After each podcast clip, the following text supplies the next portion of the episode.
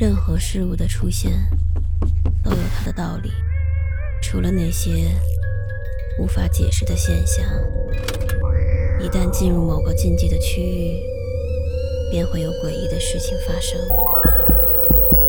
五分钟倒计时，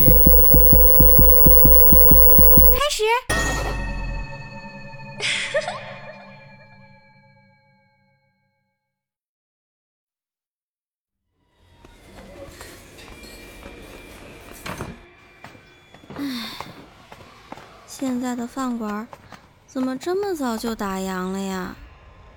李彤，要不咱唱歌去吧？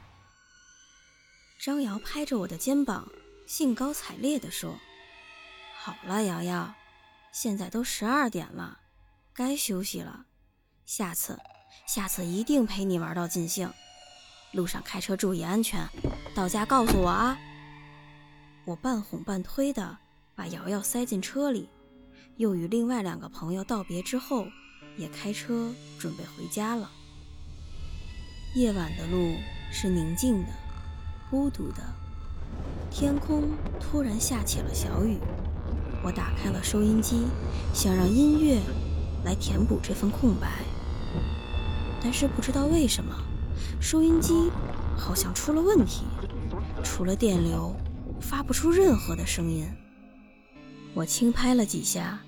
正准备更换调频，突然，我看见一个人直挺挺的站在车道中间。我向左猛打了一把轮，用力踩下了刹车，汽车发出刺耳的刹车声。我定了定神，赶紧下车去检查，但是路上什么也没有。我再次确认了一遍，没错，刚才他就站在这儿。但是现在空荡荡的马路上只有我一个人，我一头雾水的准备回到车上，无意间发现这么急的刹车，地上竟然连一点痕迹都没有。我觉得这事儿有点邪门，赶紧跑回车上上了锁。经过了这趟刺激，我瞬间就清醒了，一溜烟的开回了家。到家之后，我拨通了瑶瑶的电话。喂，瑶瑶，你到家了吗？李彤，我正要打给你呢。我到家了。我和你说个特别奇怪的事儿。我刚才在回家的路上，看见你站在马路中间，我以为我撞着你了。但是我下去一看，发现那儿一个人影都没有。你说，我是不是撞见鬼了？我把我的遭遇告诉了他，随后又联系了另外两个朋友，他们也遇到了同样的情况。这绝对不是一个偶然的事件。我先安抚了他们，让大家关好门窗，好好休息。明天中午去我们今天吃饭的这个地方，在一起商量商量对策。挂了电话，我洗了个澡。除去了一天的疲惫和不安，便睡觉了。第二天中午，我早早的到了饭馆，却发现整个饭馆已经被大火烧成了灰烬。现场有医护人员和消防员正在检查是否还有生还者，并试图把尸体弄出来。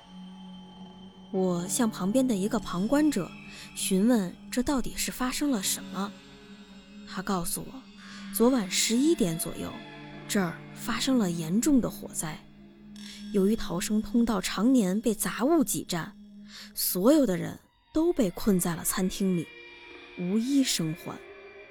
可是，昨晚十一点的时候，我们还在这家餐厅吃饭呢呀！我感到越来越迷惑了。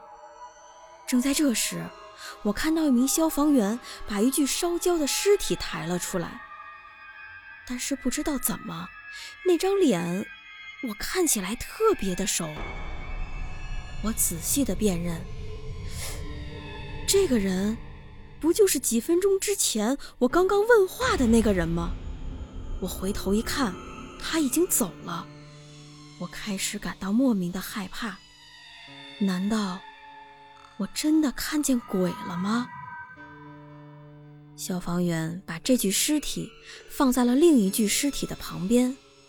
巧合的是，这另一具尸体我看起来也十分眼熟。然而，更让我吃惊的是，这个人就是昨天晚上我在马路上看见的那个人。但是从他的伤势来看，他似乎是被烧死的呀。我感觉头晕眼花、天旋地转，完全想不清楚这到底是发生了什么。好像突然间，我到处都能看见鬼。就在这个时候，瑶瑶恰好也到了，她惊奇地看着周围，听我给她讲述了这儿发生的一切。就在她还没有来得及反应的时候，消防员抬出了另外的四具尸体。瑶瑶，我，和另外的两个朋友。难道我们四个人都被烧死了？我看了看瑶瑶，又看了看自己烧焦的、毫无生气的身体。就这样，在我的眼前被人抬走了。